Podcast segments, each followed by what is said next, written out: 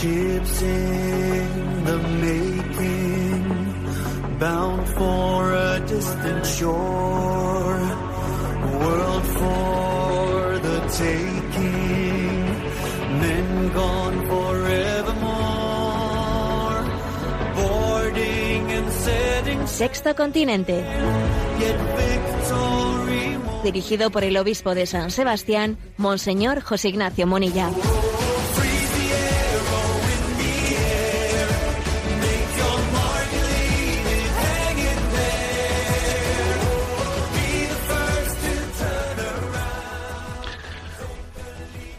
Un cordial saludo a todos los oyentes de Radio María.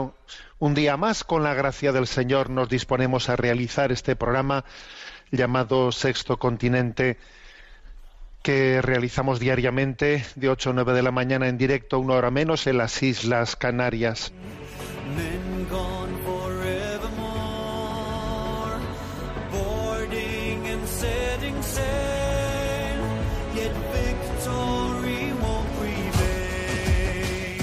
Permitidme una palabra de discernimiento eh, desde la perspectiva de la doctrina social católica sobre lo acontecido en estas elecciones en Estados Unidos.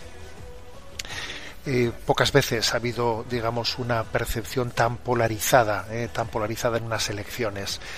Y los motivos, ¿no? Para poder decantarse por una opción o por otra opción desde la perspectiva de la doctrina social católica, pues eran verdaderamente eh, complejos. ¿eh? complejos. Es verdad que la, que la mayoría del voto, por todos los análisis que se han realizado, la mayoría del voto de los católicos, un 62% de los católicos y un 68% de los protestantes, han votado por Trump. ¿Eh? Mientras que la mayoría de los no creyentes, de los agnósticos o de otras religiones, han votado por Biden. ¿eh?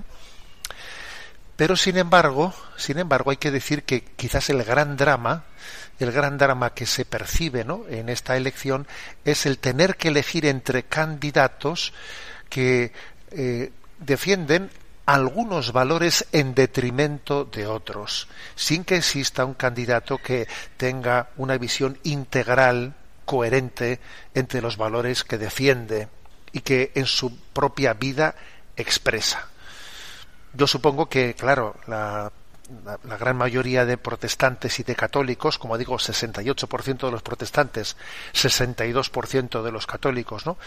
En las encuestas que se han hecho han votado por Trump fundamentalmente por un tema, por el tema de, de la familia y de la vida. ¿eh? Pues por el hecho de que eh, pues la postura que defiende Biden y de una manera muy especial la postura que defiende quien es la candidata a ser vicepresidenta en Estados Unidos Kamala Harris pues es de un aborto de una de un compromiso con toda la agenda abortista libertaria absoluto. De hecho Kamala Harris y Biden eh, con su con su influencia parlamentaria han defendido en varias ocasiones el aborto por nacimiento parcial, es decir, el que un niño pueda ser abortado, pueda ser decapitado en el mismo momento en el que tiene lugar el parto natural de su madre, ¿eh? cuando todavía medio cuerpo está dentro del útero de la madre y como todavía no ha nacido y por lo tanto no, no se ha producido el nacimiento del ciudadano, decapitar su cabeza ¿eh? antes de que salga el resto del cuerpo y este aborto por nacimiento parcial de nacimiento parcial es defendido por Biden ¿eh? y por Kamala Harris. Claro, es terrible lo que estoy diciendo, es terrible. Y supongo que solamente, ¿no? Pues por, por, por una cosa como esta, la mayoría de los protestantes y católicos pues han dirigido su voto a Trump. Pero, claro, y ¿Y qué ocurre en otros en otras facetas? ¿Y qué ocurre el hecho de que Trump pues sea un exponente, ¿no? de una incoherencia absoluta en otros en otros factores de la vida. ¿Qué pasa con su insensibilidad eh? hacia pues la, las razas minoritarias en Estados Unidos? Una insensibilidad que pues que ha provocado eh, tantos sufrimientos en muchos de ellos. ¿Qué pasa con los abusos policiales eh, tan reiterados?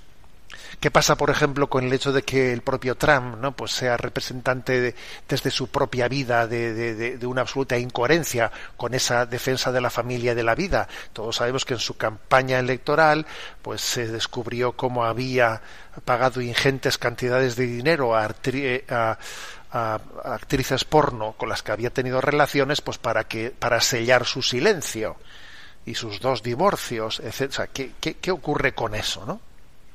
¿Y qué ocurre ahora con el espectáculo que Trump ha ofrecido al mundo de no aceptar el resultado de las elecciones y tener esa reacción soberbia de pretender decir los votos estos sirven, los otros no sirven, una reacción, digamos, tan, tan ofuscada, eh, tan contradictoria contra el sentido común, como, como podemos, ¿no? ¿Cómo, ¿Cómo podemos dar el visto bueno a un candidato que, reacciona de una manera tan colérica y tan poco humilde. Y entonces, yo la lectura que hago de, las, de las elecciones estadounidenses es que es muy difícil elegir entre malo y malísimo. Es muy difícil. Y necesitamos candidatos para la vida pública que sean santos, que sean íntegros, que sean íntegros como por ejemplo ¿eh? esa candidata que el propio Trump ha propuesto para el Tribunal Supremo de Estados Unidos, Amy Barrett, eh, esta madre de familia de siete hijos, uno de ellos con síndrome de Down, dos hijos adoptados haitianos eh, adoptados en su propia familia. Claro, eso es lo que el mundo necesita. cuando el propio Trump propone una persona como esa es porque sabe que está proponiendo un modelo, un referente moral en el que se puede creer. Bueno, pues eso es justamente lo que necesitamos también de Trump y de Biden y lo que no nos han ofrecido. Una vida fiable, coherente, de la cual se desprenda un planteamiento político de defensa del bien común, de la justicia social, de la vida del inocente concebido y no nacido, de los más pobres, de los más vulnerables. Eso es lo que el mundo necesita, porque es un drama tener que elegir entre malo y malísimo. Y el espectáculo que hemos visto en Estados Unidos, verdaderamente sé que ha habido muchos católicos que han sufrido por ver que una opción tan abortista pueda ganar, pero os puedo decir, va a ver, eh, no suframos, porque Dios tiene un plan un plan de redención del mundo que desde luego no pasa por ningún candidato concreto con un nivel de incoherencia y de antitestimonio de vida como los que hemos visto en Estados Unidos. El Señor quiere que sean los santos los que transformen la historia. Y necesitamos políticos santos. Sí, lo repito, necesitamos políticos santos en Estados Unidos, en España, otro gallo nos cantara, como se dice en ese refrán, ¿no? Si tuviésemos, pues, vocaciones a la vida política competentes y santas, con competencia y con santidad, que es lo que el mundo necesita. Sexto Continente es un programa que tiene interacción en las redes sociales a través de Twitter y de Instagram con la cuenta arroba obispo munilla en Facebook a través del muro que lleva mi nombre personal de José Ignacio Munilla y recuerdo que hay una página web multimedia www.enticonfio.org en la que tenéis entrelazado todos los materiales de evangelización, entrevistas, etcétera, que vamos poco a poco, cartas, libros eh, que vamos eh, pues eh, ampliando en los programas anteriores de Sexto Continente también están a vuestra disposición en esta página anticonfío.org y en el podcast también de Radio María. Continuamos con la presentación, es ya el tercer día, la presentación de la carta pastoral El desafío de la soledad. ¿eh? carta de los obispos de la provincia eclesiástica de Pamplona, a la que también pertenecemos el obispo de Jaca, de La Rioja y un servidor el de San Sebastián.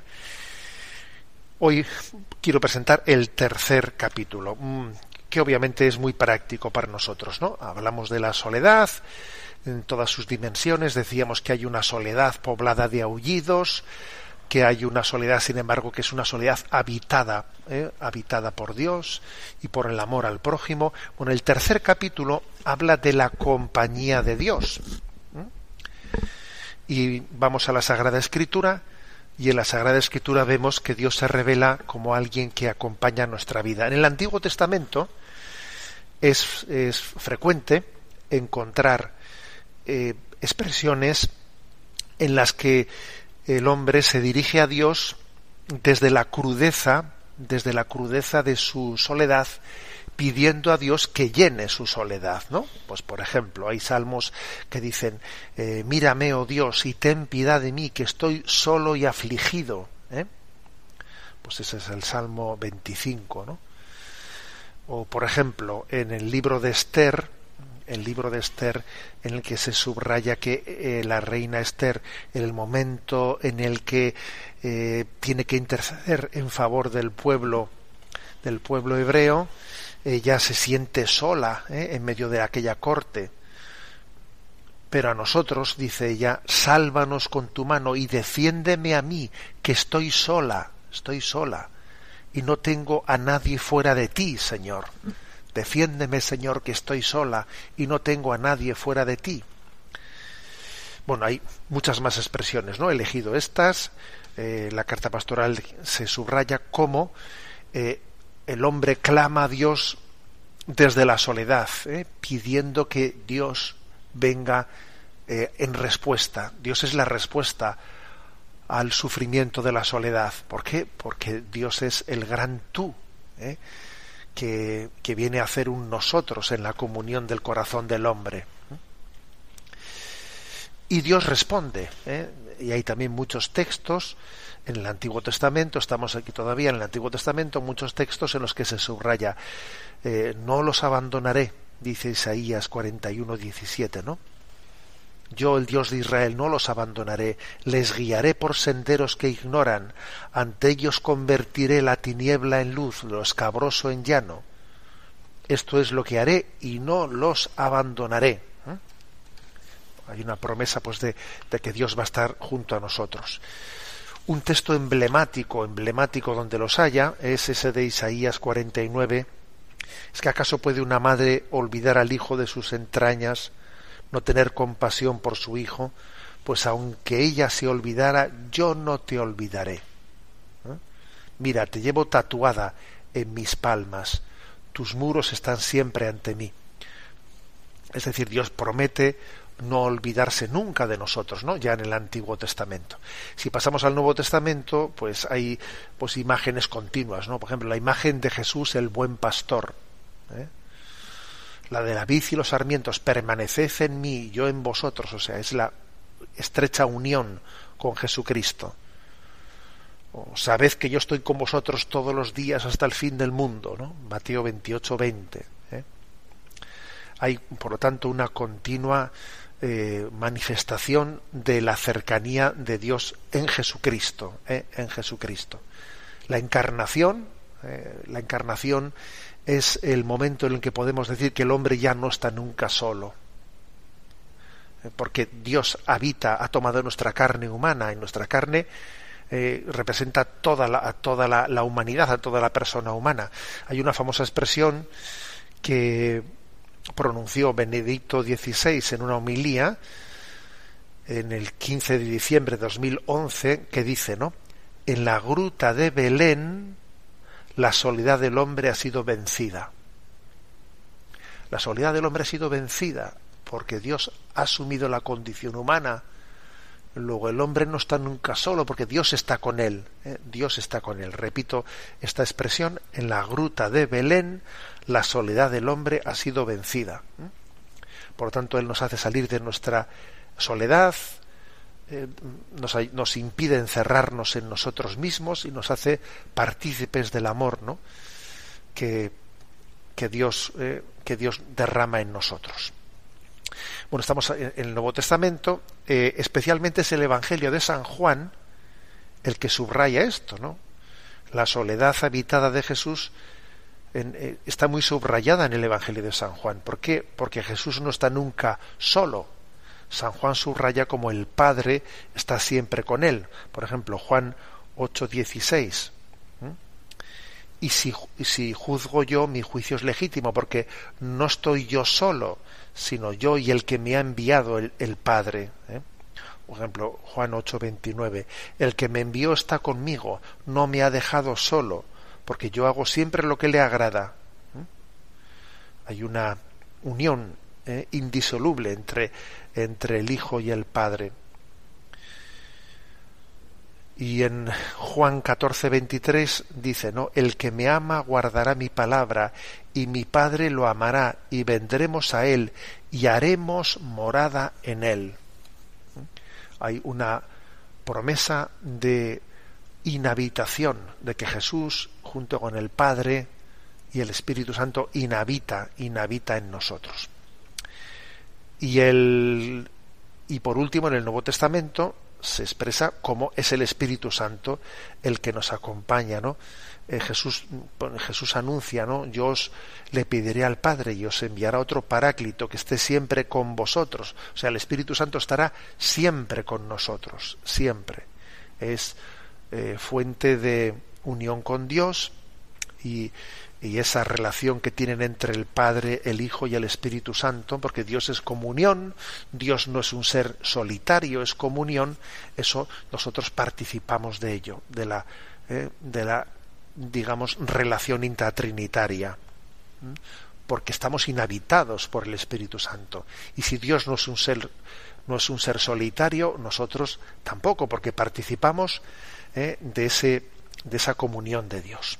Y paso también a exponer un breve resumen del capítulo cuarto, que también es breve, después de haber hablado de la compañía de Dios, en, el capítulo tercero de esta carta pastoral, el capítulo cuarto es la compañía de la Iglesia. Y aquí se subraya algo, algo interesante ¿eh? para nuestra reflexión.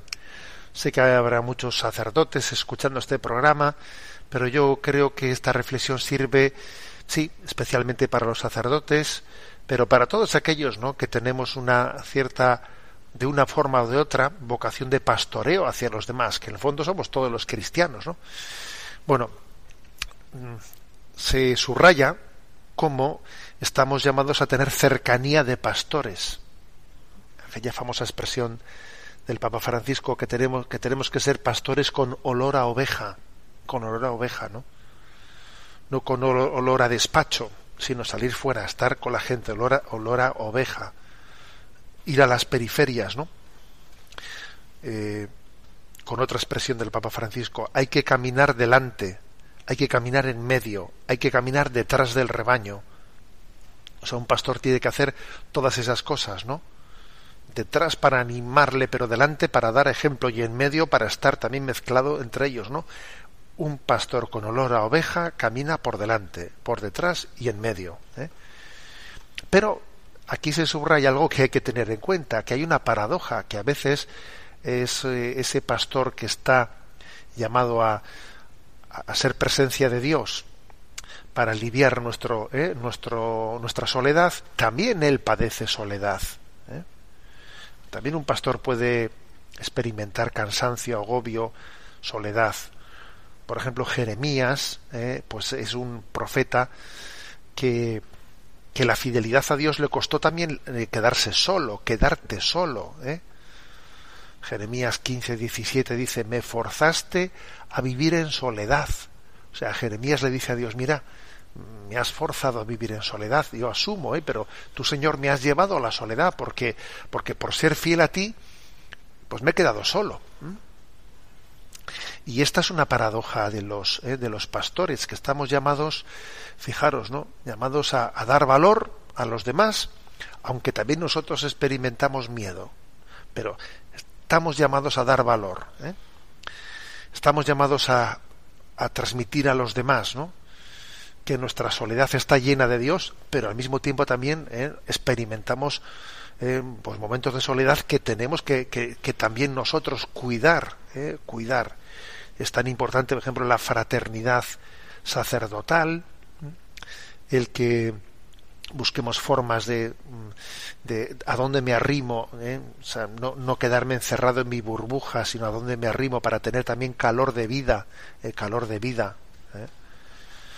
para que el celibato no se convierta en una especie de cómoda soledad o en un refugio un poco que me lleve a ser un raro, cuidado con eso, eh, es tan importante ¿no? que el celibato esté marcado por la esponsalidad con Jesucristo y que me lleve también no pues a, participar de la convivencia con los demás ¿eh? con los demás bueno pues esto que aquí se subraya mira la compañía de la iglesia es así nos dejamos acompañar acompañar por la iglesia pero al mismo tiempo también tenemos que a, las personas que son nuestros acompañantes a darles a darles también un, una, un apoyo a arroparles a los que nos arropan Así es la cosa. ¿eh? Esto es lo que el Papa Francisco dice que es como un hospital de campaña. Somos un hospital de campaña que estamos cerca de quienes más sufren, a pie de, ¿eh? a pie de batalla, a pie de batalla, y al mismo tiempo nosotros eh, también estamos heridos y necesitamos ser acompañados, acompañantes y acompañados. No se puede ser acompañante sin ser acompañado. Bueno, este podía ser, digamos, ¿no? Pues el resumen dentro de esta carta pastoral sobre el desafío de la soledad del, del capítulo tercero y cuarto. Hacemos oración con Andrea Bocelli en este canto del Ave María.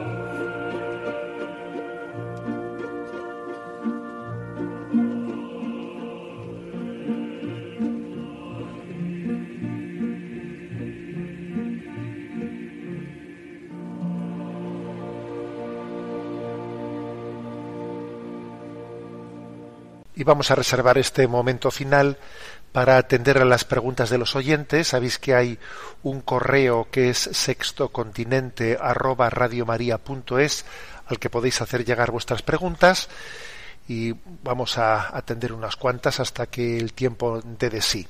A Yolanda, que la tenemos en la emisora, le vamos a pedir que nos las vaya presentando. Buenos días, Yolanda. Muy buenos días, monseñor. Juan Carlos Moro nos escribe desde Cáceres. Nos dice, ¿nos podría explicar la aparente contradicción de la frase de San Pablo, cuando soy débil, entonces soy fuerte?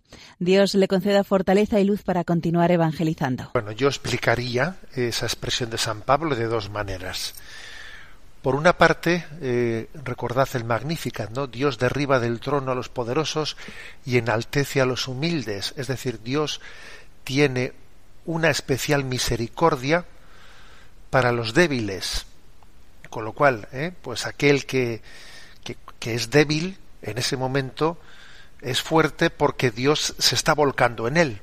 Dios se vuelca en él, ¿no? Esa es una primera ¿eh? explicación e interpretación de la frase de San Pablo, porque cuando soy débil, entonces soy fuerte. Eh, en nuestra debilidad pasamos a ser los favoritos de Dios. ¿Eh? Eso Santa Teresita de Lisieux lo subrayó mucho, ¿no? Eh, esa espiritualidad de, de ser como una pelotita en, en, las manos de Dios, en las manos del niño, del niño Jesús, la infancia espiritual. Soy un niño y, Dios, precisamente como soy un niño, Dios cuida de mí. ¿Mm? Hay también un segundo aspecto. ¿eh? Eh, curiosamente, cuando uno se siente muy fuerte, cuando uno se siente equivocadamente no seguro de sí mismo, entonces es cuando Dios le abandona sus fuerzas. Hala, tú que te crees muy seguro de ti mismo, venga, pues tú solo, tú mismo, ¿eh? tú mismo. Hay una expresión en la Sagrada Escritura que se repite, ¿no? En ese episodio de de la liberación del pueblo de Israel de la esclavitud de Egipto una expresión que dice, y entonces Dios los abandonó a sus fuerzas. Les abandonó a sus solas fuerzas. No os queréis dejar ayudar por mí. Tú te sientes seguro. Te sientes seguro. Venga, te abandono a tus fuerzas. Tú mismo, tú solo. Y sin embargo, no, cuando uno es consciente de que yo no soy nada sin la gracia de Dios, de que yo por mí mismo no puedo hacer las cosas, entonces en ese momento, claro, es mendigo de la gracia y pide la gracia de Dios que le asista en cada momento. Soy mendigo de la gracia. Y es, hermosa, ¿no? Esta, esta, eh, esta conciencia de San Pablo, porque cuando soy débil, entonces soy fuerte. Adelante con la segunda pregunta. Miguel Ruiz pregunta, buenos días, monseñor. Ante todo, gracias por su programa. Soy un oyente de Alicante. Mi pregunta y mi duda es la siguiente. Dios eh, creó a los ángeles, espíritus puros y con amor, antes que al hombre. ¿De dónde les nace a los ángeles que se eh, rebelasen contra Dios con esa maldad y soberbia cuando en el cielo todo era amor y perfección? Porque la maldad del hombre se entiende porque nacemos con el pecado original, heredado de nuestros primeros padres. Pero estos ángeles puros y bellos no conocían el pecado, porque, como digo, fueron creados puros antes que el hombre. Muchas gracias y Dios le bendiga. Vamos a ver, con respecto a la pregunta de Miguel, hay que decir que también esa pregunta cabría hacerla de Adán y Eva. ¿eh? O sea, Adán y Eva, ellos también eh, no nacieron tras el pecado original, Sí, no, nacieron antes del pecado original y por lo tanto la, pregunta era eh, cómo pudieron cometer ese pecado original cuando estaban, cuando vivían en esa eh, armonía, armonía con Dios. ¿eh? También eso cabe decirlo de los ángeles caídos, que también no tenían un pecado anterior a ellos y viviendo en la armonía de Dios cometieron ese, ese pecado, el de los ángeles caídos. Bueno, y aclarado esto, pues la pregunta es, es la de Miguel, ¿no? ¿Cómo, ¿Cómo es posible que viviendo en la perfecta armonía de Dios cayesen o los ángeles caídos o Adán y Eva en, en su pecado.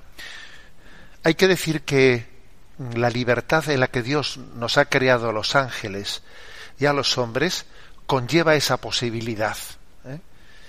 Es imposible que la libertad, que es eh, esa capacidad que Dios nos ha dado de, de, disponer de nuestra vida como si fuese nuestra, pues no conlleve esa hipótesis, esa, esa posibilidad. ¿eh? Construir una libertad que, en la que sea metafísicamente imposible su mala utilización eh, es una contradicción in terminis, es una contradicción. ¿eh? Es como una cuadratura del círculo. No, no existe tal posibilidad. Esa es, por lo tanto, esa es un poco la, respuesta eh, de esa pregunta. También creo que es importante entender que el nivel de gravedad del pecado de los ángeles caídos y de Adán y Eva es distinto, porque los ángeles los ángeles caídos, los demonios, son espíritus puros. En ellos una rebelión frente a Dios es una, una rebelión absoluta, porque un ángel es un espíritu puro en el que no hay eh, no hay división interior sino todo él se revela de una manera total y absoluta en ese sentido la rebelión de los ángeles es una opción por el mal que no tiene retorno ¿eh? mientras que el pecado de Adán y Eva siendo nosotros pues eh, corpóreos y espirituales teniendo pues una antropología que es compleja tenemos, ¿no? En nosotros eh, hay una, una decisión que no es absoluta, que está en cierto sentido dividida internamente, ¿no? Adán y Eva se rebelan frente a Dios, pero existe dentro de ellos eh, también una parte de su ser que, que no se suma a esa, a esa rebelión, ¿no? Hay un margen al arrepentimiento en esa rebelión humana, porque somos, porque somos, como he dicho, no un espíritu puro, sino que tenemos esa complejidad propia de esa estructura eh, de cuerpo y alma. En, en, ese sentido, la rebelión de Adán y Eva no tiene el grado de gravedad de la de los ángeles caídos, ¿no? y tiene esa posibilidad de redención. ¿eh? Pues, en la cual no Jesucristo ha entregado su vida por, por, nuestra, por nuestra redención. Damos paso a una siguiente consulta. Cristina nos comparte. Tengo 63 años. Vivo en un pueblo de la provincia de Madrid. Caigo continuamente en los mismos pecados. Me confieso de ello, pero vuelvo a caer. Mi pecado es la soberbia y la política me saca de quicio y este desgobierno particularmente. Los insulto mucho. Tengo muchos dolores por la fibromialgia y mucha artrosis. Creo que debería pedir por ellos y no insultarlos. Le admiro profundamente como sacerdote y obispo y le doy gracias a Radio María por todo el bien que me hace. Muchas gracias unidos en oración. Que Dios les bendiga. Con respecto ¿no? a la consulta de esta oyente, que muestra un poco su frustración, no por decir estoy siempre cayendo en los mismos en los mismos pecados, entiendo, ¿no? Entiendo ese dolor eh, que puede tener una, eh, pues una tentación de frustración, pero fijaros una cosa, eh, la verdad es que el que nuestros pecados sean muy originales, ¿eh? muy originales, muy novedosos, no suele ser una buena señal, ¿eh? una buena señal. Generalmente los pecados que son muy novedosos en nuestra vida, que son, que son, digamos, eh, excepcionales, suelen ser quizás más graves que los habituales. Con lo cual esa sensación de que estoy siempre cayendo lo mismo, me levanto y caigo lo mismo, bueno, em, quizás no es, no es eh, necesariamente ¿no? expresión de que alguien no vaya en el buen camino de la vida espiritual, sino que es señal de que se está eh, que, que, está afrontando pues lo que es su talón de Aquiles, que cada uno de nosotros tenemos, ¿no? Eh, pues nuestro punto flaco es el lugar en el que acontece pues la lucha interior en la que, en la que Dios ha permitido que se cifre nuestra, nuestra batalla, nuestro camino hacia la santidad. ¿eh? Entonces, bueno, pues si, si quizás eh, el caso del oyente no tiene un carácter, un carácter fuerte, si además también pues tiene esa fibromialgia que también le hace que pues que sus nervios eh, se colmen, ¿eh? que se que se lleven un poco al límite, bueno, pues es es explicable que la, esa trinchera en la que acontece esa batalla moral por la santidad, pues se, desarrolle en ese terreno, ¿no? En ese terreno de la impaciencia en la que se harta, tiene también su capacidad de resistencia, pues minada, ¿no? O condicionada por los efectos de la fibromialgia, etcétera, y entonces vienen los estallidos, ¿eh? Los estallidos. Quiero decir con esto que, que lejos de, de desesperarse, eh, tiene que entender que hay una, eh, hay una providencia de Dios de que nuestro camino a la santidad consista en no cansarse nunca de estar empezando siempre, eh, de, de, ser muy humildes y de ser muy conscientes de que, bueno, pues es bastante previsible que sea en ese terreno y no en otros terrenos donde tenga que lugar la batalla, donde tenga que tener lugar la batalla por la perseverancia, por la perseverancia. ¿eh? Y bueno, y con respecto un poco a, que sea la política el, detonante de ese envenenamiento, ¿no?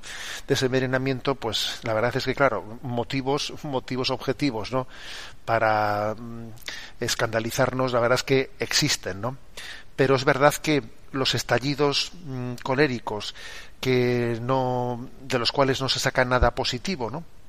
Más que una indignación colérica, pues no van a ningún lado. Yo creo que tenemos que dosificar, fijaros bien, tenemos que dosificar eh, las noticias eh, que recibimos, porque muchas veces cuando estamos ante los medios de comunicación recibimos una noticia por activa, pasiva, perifrástica y la volvemos a escuchar y se vuelve a escuchar y se repite y se repite y la verdad es que creo que algo que sería prudente hacer es que eh, nuestra aproximación a, las a, los noticiarios eh, pues sea mm, escueta, eh, sea breve.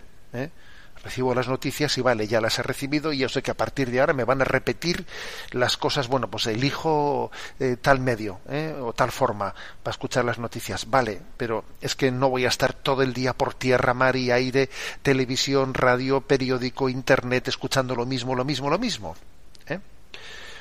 porque eso también termina ejerciendo, ejerciendo una, una influencia de envenenamiento interior que no vamos a ningún lado con ello. ¿eh?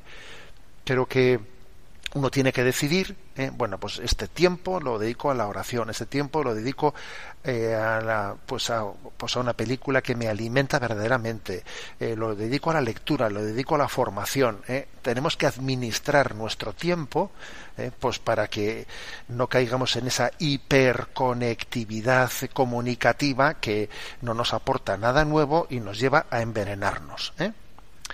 Y bueno pues eh, pasados los momentos coléricos no pues es muy importante también ofrecer nuestra vida eh, en, reparación eh, por, por, el pecado y por la deriva que nuestra sociedad no está tomando hacer, ofrecer nuestra vida, incluida nuestras enfermedades, ¿no?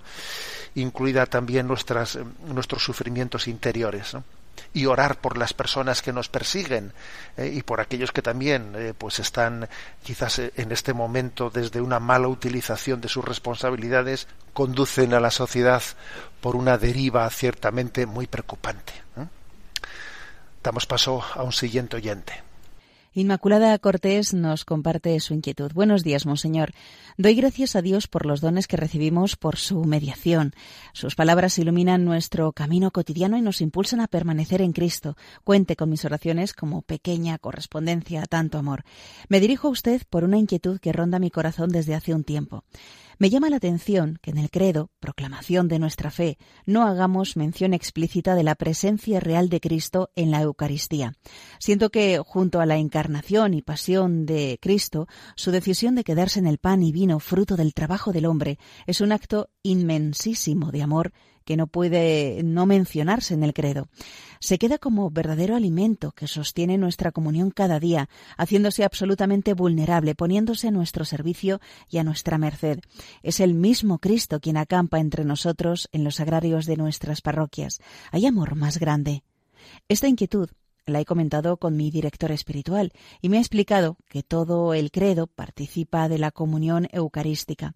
Sin duda es así, pero una breve mención explícita en el credo creo que no estaría de más. No me extraña nada que nuestro querido San Juan Pablo II lo incluyese como misterio en el Santo Rosario.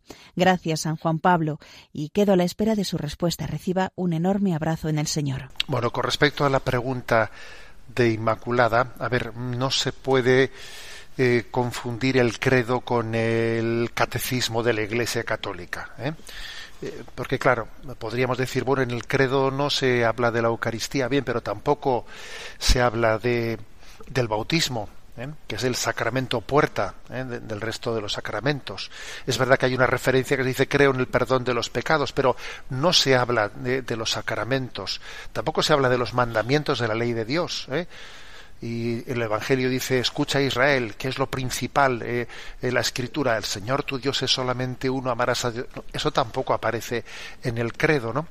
No se puede pretender que el credo sea una expresión del conjunto o, la totalidad de la fe, sino que el credo, el credo tiene una estructura trinitaria, ¿eh? en torno al Padre, en torno al Hijo y en torno al Espíritu Santo, y en él se habla del misterio de, la, de, la, salvación de una manera breve, escueta, en torno a esa estructura trinitaria. ¿eh? lo que creemos con respecto al Padre, al Hijo y al Espíritu Santo. Creo en, Padre, creo en Dios Padre Creador, creo en Jesucristo Redentor y creo en el Espíritu Santo Santificador.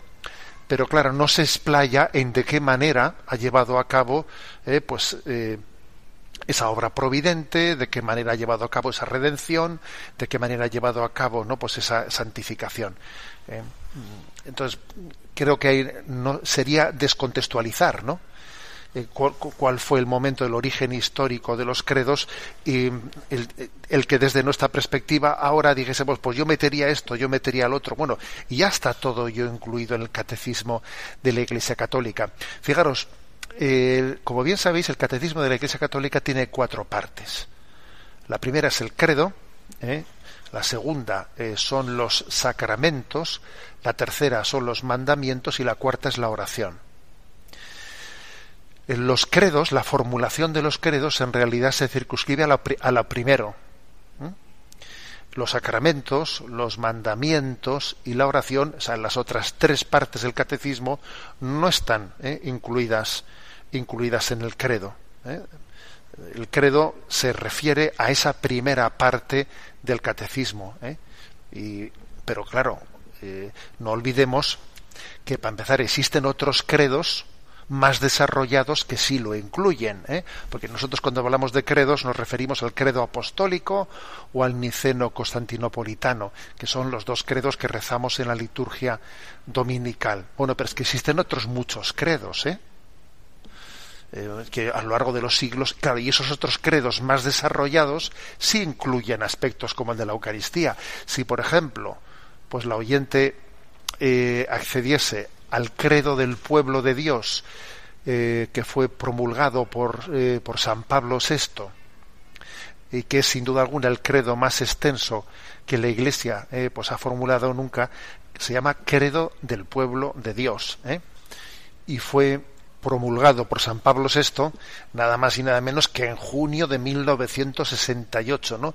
Después del lío tremendo, después de ese lío de en mayo de 68 y en ese contexto al rechazo de lo manevite bueno pues en aquel vendaval ¿no? de crisis de fe San Juan perdón San Juan Pablo II San Pablo VI promulgó el, el credo del pueblo de Dios que es muy amplio es muy amplio eh, y si lo buscáis en internet son pues varios folios, ¿no? Varios folios en el cual claro que está recogido lo que son los sacramentos, lo que pero como digo, eh, los credos que nosotros eh, conocemos litúrgicamente fueron formulados en un momento referidos únicamente a esa primera parte de la fe, ¿no?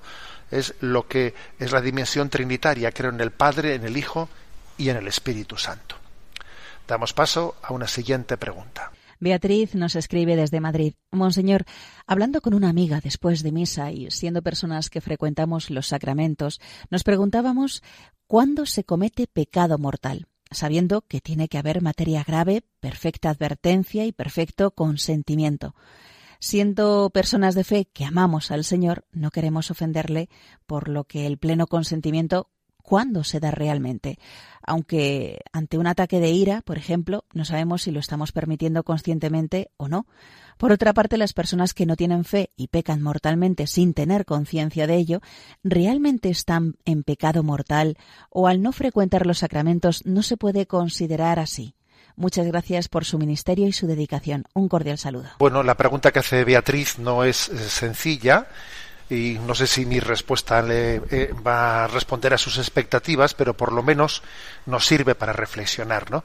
Es verdad que para que algo sea pecado mortal tiene que ser materia grave lo que uno haga, materia grave y tiene que tener un pleno consentimiento, es decir, conciencia y libertad, ¿eh? Conciencia y libertad. Entonces, claro, pregunta ella, a ver, pero claro, las personas creyentes que queremos, ¿eh? que queremos eh, servir al Señor, eh, pues puede ser que cometamos un pecado mortal, porque claro, eh, porque es difícil que una persona que quiere servir al Señor, que, quiere, que es un creyente, ¿no? que, cree, que cree en Dios, pueda eh, querer explícitamente ofenderle. Bueno, a ver, pasa una cosa, yo creo que para que algo sea pecado mortal, no se requiere, no, no, es, no, no se requiere que uno quiera ofenderle a Dios de una manera eh, directa, porque eso en el fondo es un pecado diabólico, ¿eh? que es más eh, meramente que un pecado mortal, sino que para que algo sea pecado mortal, lo que se requiere es que alguien haga cometa un pecado con la suficiente conciencia y libertad, sabiendo, sabiendo que ello ofende al Señor, no queriendo ofenderle, pero sabiendo que le ofende. Pongo pongo un ejemplo. A ver, el hijo pródigo se fue de casa del padre, se fue por ofenderle a su padre. No, hombre, por ofenderle a su padre no se fue. Ahora bien, se fue de casa sabiendo que con ello ofendía a su padre y le ofendía de una manera grave. Y claro, en ese sentido sí es un pecado mortal la actitud del hijo pródigo. Pero entendedme, o sea, es que irse de casa por ofender a su padre sería un pecado diabólico, que claro, eh, que pues que no que no lo cometemos generalmente, o sea, que el hombre que el hombre difícilmente comete ese pecado con una soberbia frente a Dios queriendo ofender a Dios. ¿eh? Bueno, entonces, ahora es verdad ¿eh? que entendiendo esto, ¿no? que el pecado mortal es cuando alguien con plena conciencia y libertad, ¿no? Conciencia y libertad hacia algo, sabiendo que eso que hace le ofende a Dios, eh, claro, pues por ejemplo dice ya en, un ataque de ira, en un ataque de ira no es tan fácil que la conciencia sea plena, porque la, el ataque de ira precisamente se caracteriza por una falta de dominio eh, de, nosotros mismos, etcétera, ¿no? O sea, la plena eh, conciencia y libertad, el pleno consentimiento, para entendernos, no, no es tan, no es tan fácil darlo por supuesto. ¿eh? Y, eso, y esto, por cierto, es el motivo por el que no debemos de juzgar a los demás. Incluso hacia nosotros mismos, pues muchas veces podemos tener una duda de si hemos tenido una plena conciencia o, consentimiento o no en algo y podemos tener una pues una duda de si realmente ha asistido un pecado mortal o ha sido un pecado venial en realidad yo creo que tampoco hay que armarse un lío, ¿eh?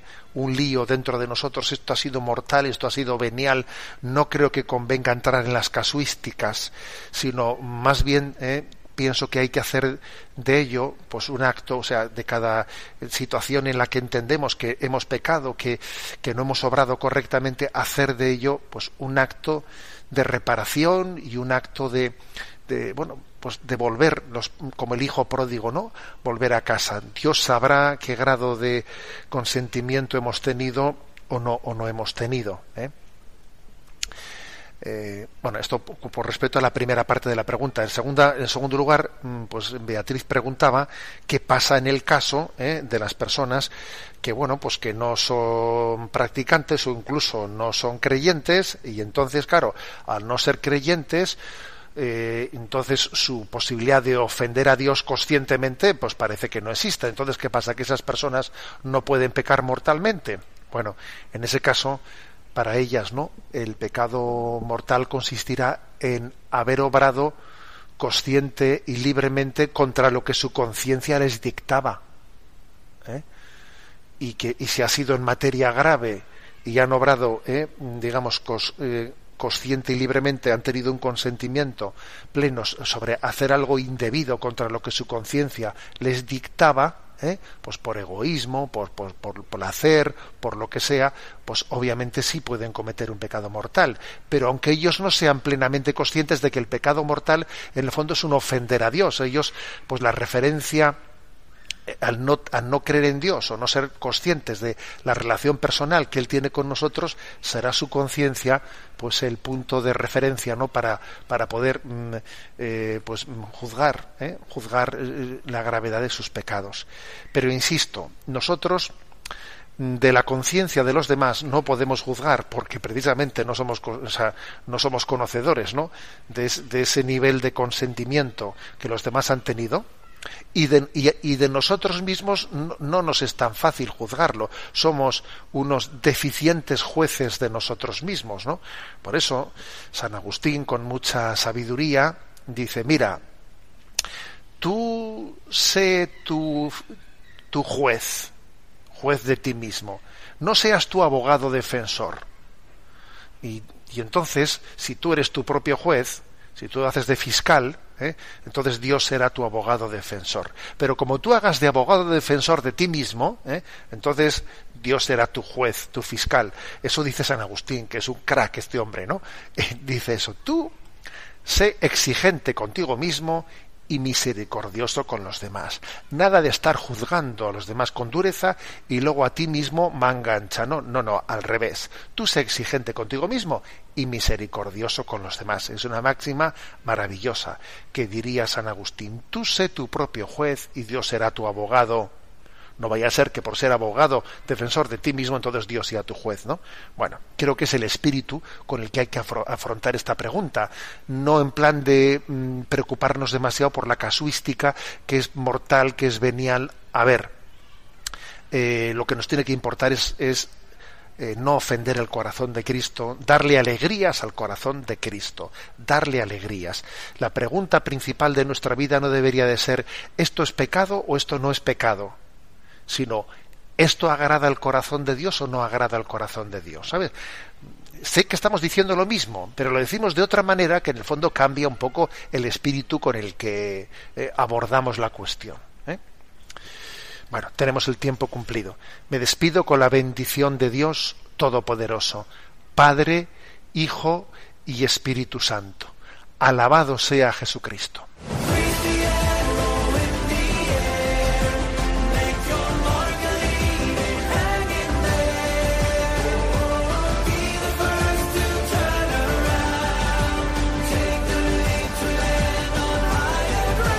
Así finaliza en Radio María, Sexto Continente, un programa dirigido por el obispo de San Sebastián, Monseñor José Ignacio Monilla.